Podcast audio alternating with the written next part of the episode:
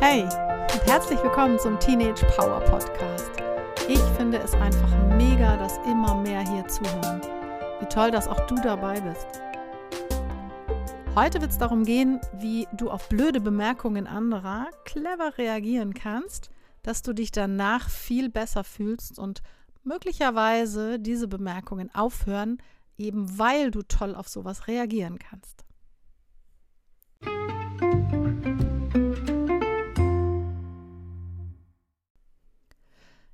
In meinem Schulalltag habe ich ganz oft die Situation, dass Schülerinnen und Schüler zu mir kommen und darüber klagen, dass sie auf dem Schulhof und in der Klasse blöden Bemerkungen ausgesetzt sind.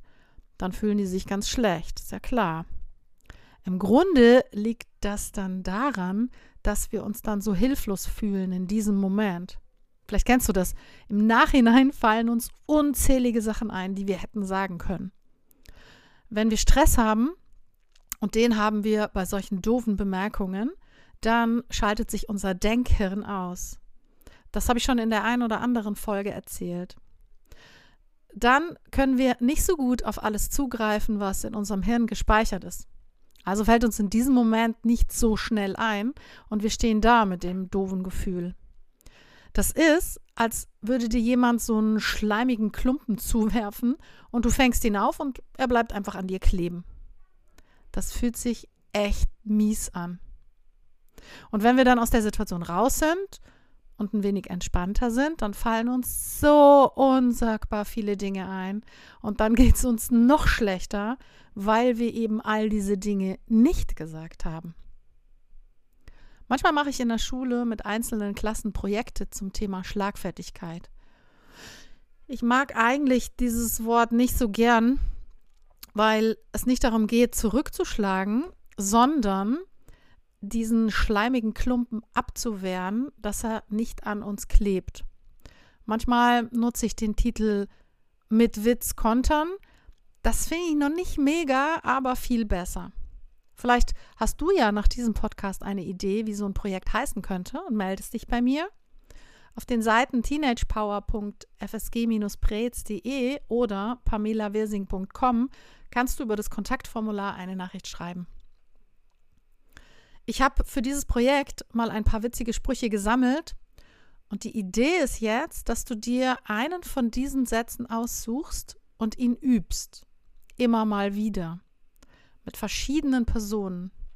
Bitte deine Freunde, deine Familie, dir immer mal wieder blöde Bemerkungen an den Kopf zu werfen. Es ist nämlich wichtig, dass du das übst. Denn du erinnerst dich, wenn wir im Stress sind, dann fallen dir diesen, diese tollen Sätze oder dieser eine tolle Satz womöglich nicht ein. Wenn du ihn aber ganz oft und in verschiedenen Situationen geübt hast, dann ist das schon ein bisschen Routine geworden und du kannst gut darauf zugreifen. Manche dieser Sätze eignen sich auf ja, nahezu 80 Prozent der Bemerkungen. Es reicht also tatsächlich, dass du dir erstmal einen einzigen Satz aussuchst und den übst. Grundsätzlich ist die Idee, dass du erstmal jeder Bemerkung in irgendeiner Form zustimmst. Sagt also jemand, hey, du bist ein Idiot, dann könntest du so etwas sagen wie, das kann halt nicht jeder. Oder alle Achtung, du bist der Erste, der das bemerkt. Dem Grunde nach hast du zugestimmt und dann die Antwort quasi erweitert. Das zieht immer. Zumindest ist es dann meistens so, dass dieser schleimige Klumpen nicht an dir klebt, sondern abprallt und zurückgeschleudert wird. Ich persönlich finde ja die Art von Sätzen am genialsten, die witzig sind und eben nicht zum Ziel haben, den anderen zu beleidigen. Dann bin ich ja auch nicht besser als die. Es ist ja nur wichtig, etwas zu sagen, also überhaupt irgendetwas zu sagen.